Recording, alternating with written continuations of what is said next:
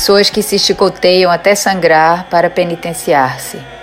Gente que anda léguas, descalça, de joelhos ou se arrastando para chegar a um templo e pagar uma promessa. Fiéis que entregam seu corpo ao transe, abrindo-se à experiência direta da incorporação. Os que acreditam no fim do mundo e sobre isso apregoam. Os que rezam pelas almas do purgatório.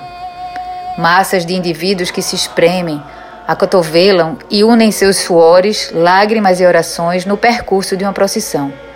Sacrifício, fé, êxtase, misticismo. Quando alguém se entrega fervorosamente a uma crença, não importa a matriz religiosa, pois o início da devoção é o mesmo, igual a todos.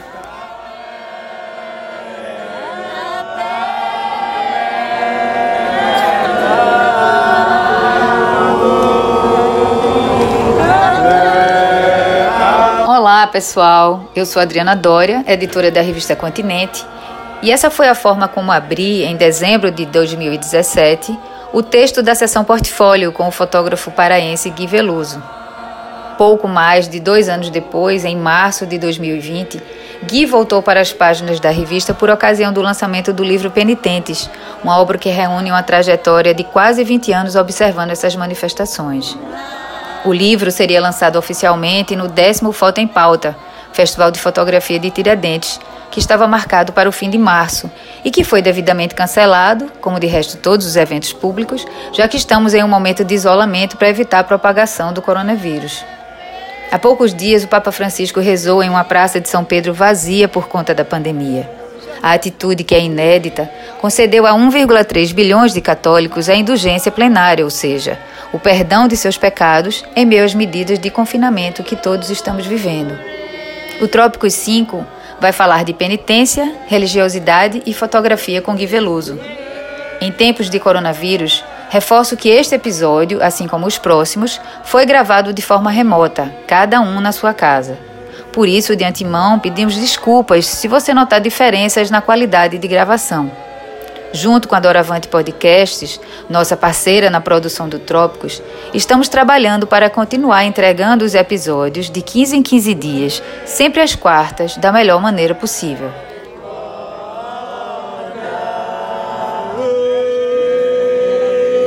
Gui, tudo bom contigo?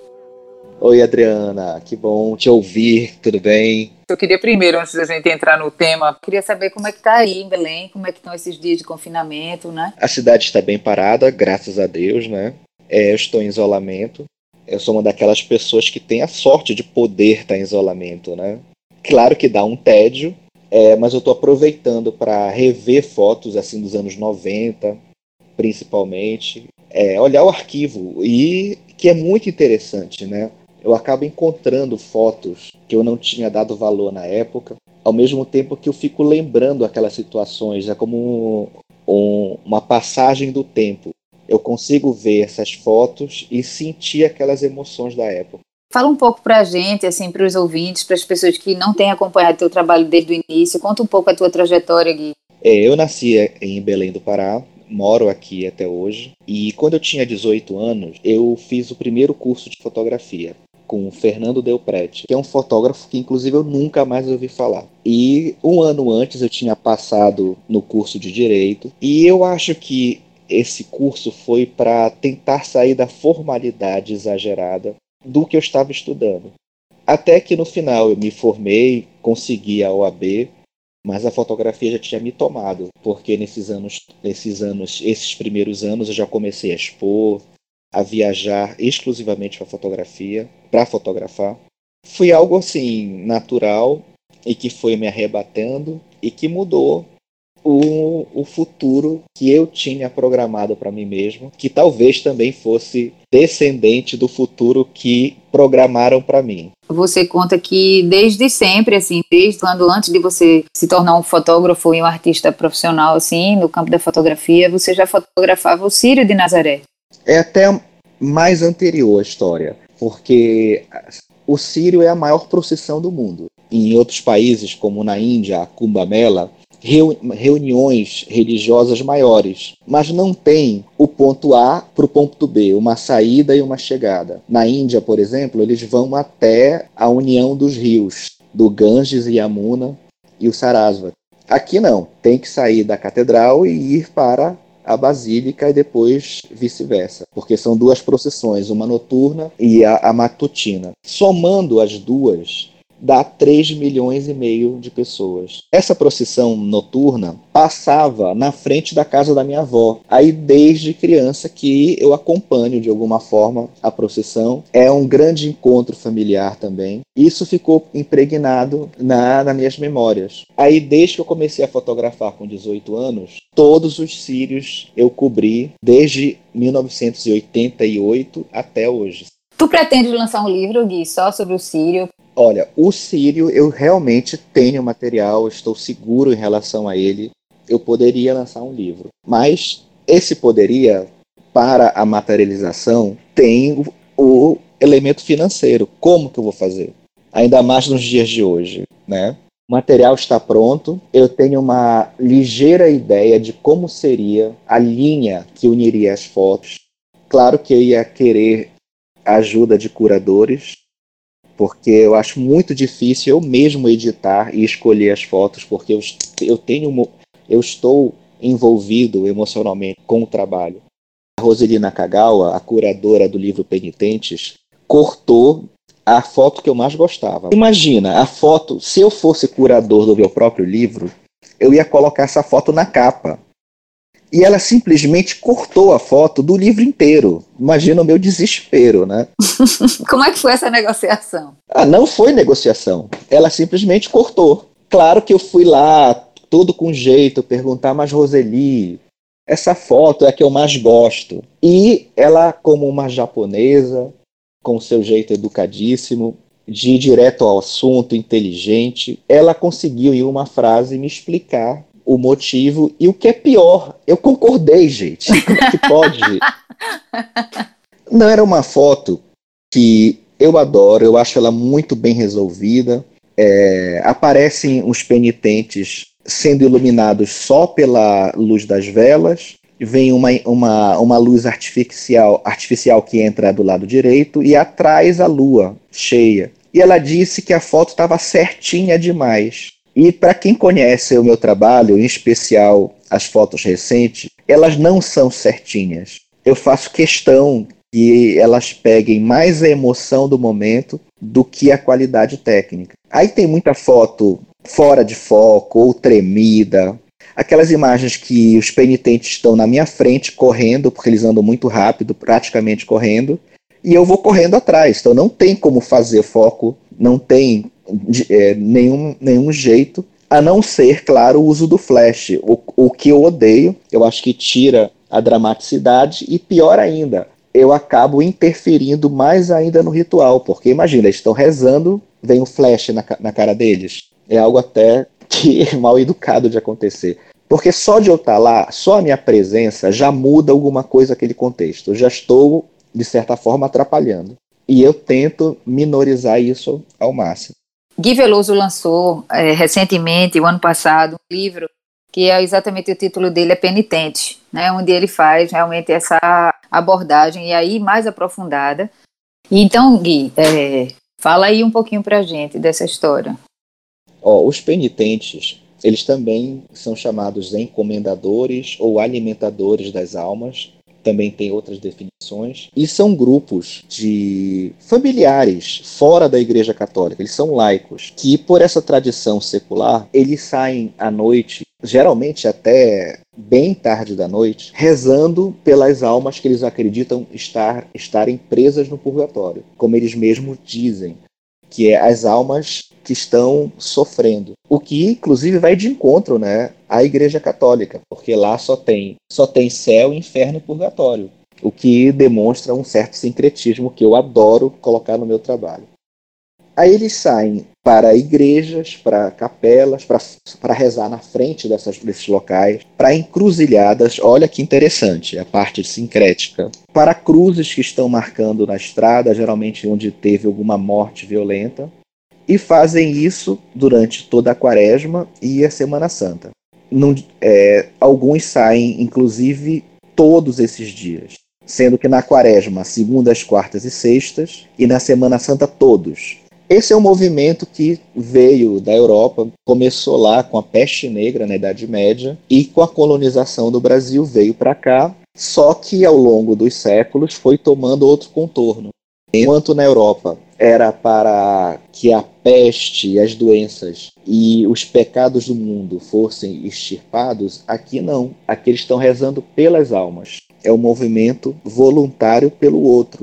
A maior parte do grupo usa uma indumentária ritualística bem dramática, com cruzes bordadas nas costas, com capuzes escondendo os seus rostos, e em 4% de todas as confrarias que eu pesquisei, há o ritual de autoflagelação, que eles cortam as costas com, com lâminas de facão, com chicotes. Eu acompanhei 15 rituais desse, desse, dessa forma. A grande maioria desses grupos são secretos. Para mim, não é apenas ir lá fotografar. Tudo começa antes, com a pesquisa, de descobrir quem são essas pessoas. Depois tem o convencimento, como eu convencer elas a deixarem eu fotografar. Eu falo mais um enamoramento entre mim e elas. Até que, quando eu consigo a autorização, a primeira ida a fotografar, e eu sempre retorno aos mesmos locais durante os anos.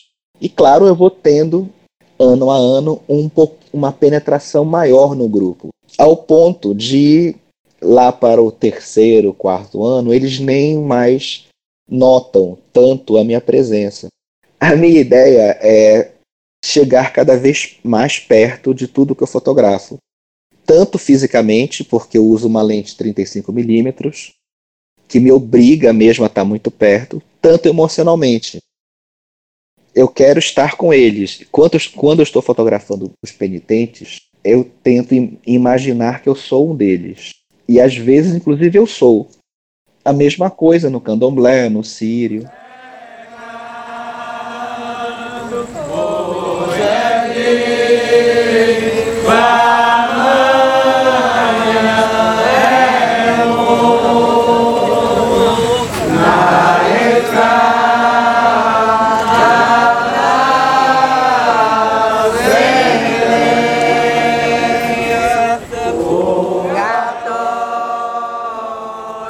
Você continuou mantendo contato com esse pessoal? Como é que você tem feito a despeito do, digamos assim, do desfecho mesmo da pesquisa, né? Porque eu imagino que para você tenha sido é, esse apoio que você recebeu da Bolsa do Rumos, do Itaú Cultural, tenha sido até interessante para você dizer, bom, aqui eu estou dando um fecho, né, nesse, nesse processo. E em 2003, eu fiz a primeira viagem para Juazeiro da Bahia, já que eu ia descobrindo grupos em todo o Nordeste, em princípio. O primeiro ano foi Sergipe, o segundo, Bahia. E fiquei muito amigo da líder de um dos grupos, que é a dona Jesulene Ribeiro, do grupo Atrás da Banca, e simplesmente me acolheu, me dava todas as informações, abriu as portas do seu grupo para mim. E essa amizade foi se intensificando à medida que todos os anos eu ia fotografar lá em Juazeiro. Faz parte do meu estilo voltar sempre nos mesmos locais com as mesmas pessoas, para cada vez ficar mais perto delas, ter mais intimidade, ter mais acesso. Eu quero ter este contato próximo para eu poder fotografar. Quando deu mais ou menos sete ou oito anos, ela começou a dizer, e não só dizer, como me tratar, como membro do grupo. Ela falava para todo mundo: olha, ele é do grupo. Eu só não ia com aquela indumentária, mas eu ia sempre acompanhando e fotografando. Aí eu tinha acesso aos segredos do grupo, aos segredos da tradição, a locais que eles entram e ninguém mais pode entrar para rezar, só que como eu sou membro do grupo, eu entro, ora. E também aos deveres. Eu tinha que ter uma obediência qualquer coisa que eu fosse fazer enquanto eu estava fotografando o grupo, eu falava: Olha, nenenzinha, eu vou bem ali pegar mais filme, no tempo que eu usava analógico. Ou então, se eu ia fotografar um outro grupo de Juazeiro, que tem, ou menos existiam vários grupos, eu pedia permissão para ela. E eu acabo participando politicamente do grupo, já que a nenenzinha ouve muito as minhas opiniões. Uma delas já, já, entra numa outra pergunta tua sobre esse período especial que nós estamos passando, estamos passando que não vai haver praticamente ritual algum na Semana Santa. O grupo, o nosso grupo de atrás da banca, na quarta-feira de cinzas saiu às ruas para rezar. Na segunda-feira após, também. Na quarta também. Até que eu liguei para a Nenezinha e comecei a dizer: o grupo não vai mais poder sair. Até que na outra semana eu dei a entender para Nenezinha que se o grupo sair, eu ia deixar de ser do grupo. Porque a fé é tão grande que eles queriam ir para a rua apesar de tudo que está acontecendo. Então eu tenho o maior orgulho de dizer que o grupo parou por minha causa. O que vai assim, isso dá até uma tese. Como é que um fotógrafo consegue convencer um grupo fundado em 1901 a parar de, de caminhar? Se isso é uma influência externa, claro que é, né? É uma influência externa. O pesquisador que está lá convence uma tradição a se modificar, mas tinha que ser feito. Porque no caso eu não sou mais um pesquisador, eu sou membro do grupo. Ela parou, eu tenho o maior orgulho de dizer que o meu grupo parou de, de caminhar em Juazeiro com, este, com esta epidemia.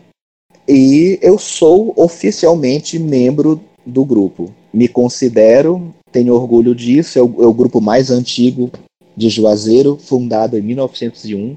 E que eu vejo aos poucos se modificar e também diminuir. Em Juazeiro, do, da Bahia, quando eu fotografei a primeira vez, existiam cinco grupos de encomendação das almas. Eles foram diminuindo com a morte dos seus líderes. Um deles, que, é, que terminou, uma pessoa resolveu reativar o grupo, mas com seu próprio nome, porque geralmente há uma hierarquia muito forte. O grupo continua quando o chefe ou a chefa passa o madeiro, ela determina que a pessoa vai continuar. Houve um grupo que terminou e não tinha essa ordem de, de continuar, mas alguém resolveu formar um novo a partir dele. Este grupo também não sai mais, por motivos internos, só há hoje em Juazeiro, na a encomendação das almas, o grupo da Nenezinha. Eu considero o projeto Penitentes terminado com um livro, mas isso não quer dizer que emocionalmente ele está. Eu digo terminado porque eu não pretendo pesquisar tanto sobre ele mais, é, nem viajar tanto atrás dos grupos. Eu quero ter outras pautas, sempre ligadas à religiosidade. Não me dedicar o ano inteiro a eles. Mas, claro, eu quero ainda alguns dados, como, por exemplo, eu gostaria muito de de ter um patrocínio para poder fazer essa relação mais a fundo entre aqui e lá, entre os Estados Unidos e o Brasil. Até porque eu tenho já os contatos e a pesquisa pronta. Falta, falta só ir e fazer entrevistas mais aprofundadas. Sempre que vejo e os seus teus depoimentos a esse respeito, Gui, eu fico pensando assim, essas pessoas, elas incorporam, elas têm visões, né, o cotidiano delas fora desse momento, assim, porque é como, existe um preparo, essas roupas ficam guardadas, essas pessoas passam um ano, que não o período quaresmal, tendo práticas, como é que elas vivenciam isso, né, essa relação com o mundo dos mortos, para além desse período quaresmal? Ó, a grande maioria são católicos mesmo. Daqueles que até vão na igreja, praticam efetivamente a religião. Só que é como se fosse uma segunda capa, um, um segundo eu deles. Eles não entendem o que eu chamo de sincretismo. Para eles é muito normal eles entrarem nos cemitérios para rezar lá, todos vestidos, deles acreditarem que as almas estão com eles enquanto eles estão rezando.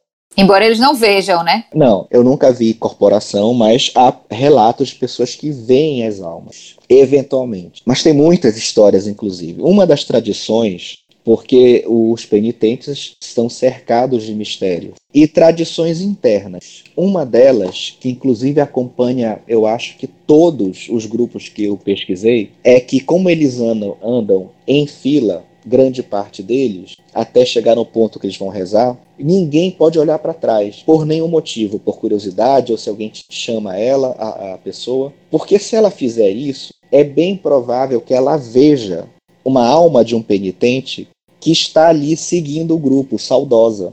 Uma alma de alguém que era do mesmo grupo. E nisso ela pode se assustar, ter algum problema físico, problema de coração. Aí ninguém olha para trás. Agora tu imaginas, quem é que olha para trás do grupo? Eu, porque eu estou fotografando. Eu faço plano e contraplano. Aí eu estou arriscado, eu acredito que eu possa qualquer dia, eventualmente, ter esse contato, ou se não já tive, através das fotos.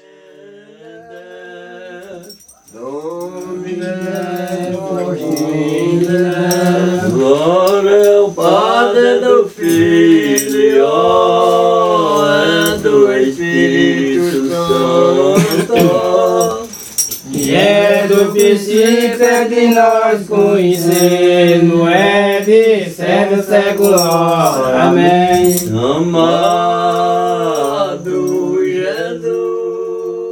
nesse teu livro tem fotos do começo dos anos 2000, né? Muitos desses já desapareceram desde que você foi cobrir. Aí como é que você vê a perspectiva disso, né? Assim, por que você acha que persiste isso? O que é que tem, qual é a raiz dessa persistência desses grupos? Eu, eu fotografei os grupos nas cinco regiões do país.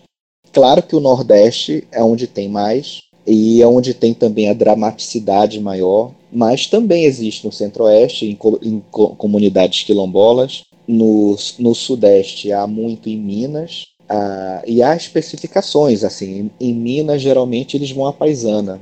Aqui no Norte, que tem na, na, em Oriximiná, Faro e Juruti, aqui no meu estado do Pará, é, tem aquela influência cabocla, indígena, tanto no sotaque quanto na letra das músicas, dos hinos que eles, que eles cantam.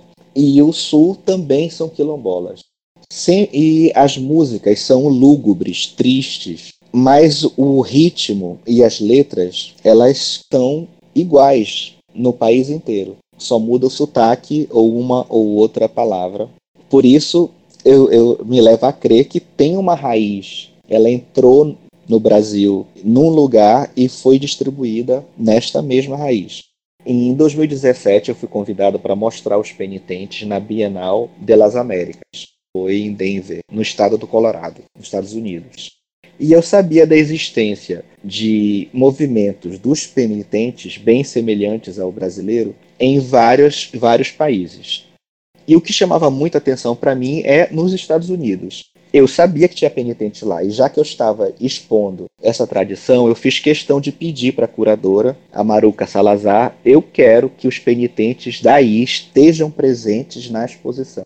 E ela conseguiu não só trazê-los como espectadores, mas que eles cantassem durante a vernissagem, no momento ímpar que aconteceu lá, emocionante para mim. E o mais interessante disso tudo foi que depois dessa, dessa apresentação deles, dos cânticos, tivemos uma mesa redonda em que nós fomos listando o que existia de diferente e igual na tradição após tanto tempo. Nós colocamos 11 itens e que, que eram iguaizinhos, tanto lá como aqui. Como o uso da matraca, aquele instrumento de percussão, a existência de rituais de autoflagelação, de ser uma tradição popular em que eles sempre é, tentam mascarar a, a, existência, ou seja, é algo secreto. É, locais ermos onde eles fazem as práticas, como é aqui também, que eles vão para cemitérios, é, encruzilhadas distantes do centro. São 11 em especial e mais outras que são em parte. Nós, então, é, há muito mais similitude do que diferença, como se não tivesse mudado nada, ou quase nada, ou pouquíssimo nesses 500 anos. Então, Gui, é, em relação a esse, é, a esse projeto, você diz que encerra, né, e, mas que ao mesmo tempo qualquer pessoa, mesmo agora em quarentena, pode ter acesso a ele, porque você disponibilizou o PDF na íntegra do livro. Mas também eu queria perguntar se você tem algum encaminhamento. Oh, o livro já foi impresso, ele seria lançado no Festival de Tiradentes, mas foi cancelado. É, haveria um segundo lançamento também no Foto Sururu, em Maceió. E eu decidi, já que não teve o lançamento físico, eu, eu coloquei o PDF disponível na internet, para que nesses momentos, como todo, vários artistas estão disponibilizando a sua arte, eu coloquei também o livro. E outros projetos, sim, eu, eu sigo fotografando os cultos afro-brasileiros, mais especificamente uma entidade chamada Dom Sebastião de Portugal, que não é o São Sebastião, é o rei El Rei Sebastião, que é aquele personagem histórico de Portugal, que morreu tentando invadir o Marrocos, ele sobrevive no Brasil como uma entidade. Ele desce em alguns terreiros. Muito interessante, né? É o, é o sebastianismo, né? Assim. É, o, é a continuação do sebastianismo. E ele faz o quê? Que, quem é esse personagem? O que, que é que ele traz, assim, né? Porque cada espiritualidade traz uma, uma metáfora, um arquétipo. Qual é o dele? Ele é um, é um rei de alta estirpe, um senhor, embora ele tenha, ele tenha desaparecido, ou seja, sido morto, o corpo dele não foi achado, ele era jovem. No tambor de mina do Maranhão e do Pará, ele vem como um, um velho, só que um rei de alta estirpe, uma, como uma alma antiga, que desce para bailar com seus discípulos e fica pouquíssimo tempo, por ele ser dessa hierarquia tão espiritual tão alta, ele, ele desce da, dança um pouquinho e já sobe. Ele fica pouquinho, pouquíssimo tempo, trazendo seu axé para essas pessoas. Aí isso daria mais um, um Não, programa é, é um podcast completo. É, aí já. Meu Deus. Não, Gui, a gente vai ter que falar sobre isso, vai ter que fazer um artigo, alguma coisa, porque realmente o sebastianismo é um dos assuntos que está na nossa pauta, sabia? Ah, que bom. Até porque houve surtos sebastianistas aí em Pernambuco, na Pedra do Reino. Gui, eu queria te agradecer pela tua disponibilidade, né, nesse, nesse momento que está todo mundo é, trancafiado em casa, né, de achar esse tempo para estar tá com a gente, trazer esses esclarecimentos, né, essa troca super legal. E ao mesmo tempo, eu também queria é, te convidar para agora nesse nesse encerramento de participar de uma uma sessão que a gente criou justamente é, enfim, para a gente continuar a fazer trocas culturais, né? Que é o, o, o Continente com Indica. A gente tem convidado vários artistas e está nas nossas redes é, para indicar né, o que é que está vendo, o que é que está consumindo nesse período. Eu, eu, escolhi um livro que me impressionou muito por suas metáforas, que é do Mia Couto, um escritor moçambicano, que chama-se Antes do Nascer do Mundo, pela Companhia das Letras. É um romance, né, em prosa, só que eu leio como poesia, como com metáforas profundas e muitos textos que são como chaves para o nosso inconsciente. Quem são esses que agora disparam, pai? Falou. Esses disparos são ecos antigos. Explique, pai não estão a acontecer agora. São ecos da guerra que já acabou. Engano seu, caro Silvestre, afirmou Zacaria. Engano como? Nenhuma guerra termina nunca. É isso, me acouto. Abraço para todos. E assim chegamos ao fim de mais um Trópicos. Eu sou Adriana Dória, editora da revista Continente, e antes de encerrar, gostaria de convidar vocês, neste período de confinamento, a acessarem o site e as redes sociais da Continente. Estamos em diálogo aberto com os nossos leitores e contando com a participação e a colaboração de artistas em transmissões ao vivo, recomendações de obras e outros conteúdos exclusivos e inclusivos, para que a gente possa passar ainda mais fortalecidos por esse momento tão difícil de reclusão. O Trópicos é uma realização da equipe da Continente, junto com a Doravante Podcasts. Este programa contou com a produção e pauta de Guilherme Gates e edição de áudio de Rafael Borges. A revista Continente é uma publicação da CEP, Companhia Editora de Pernambuco. Forte abraço e até breve.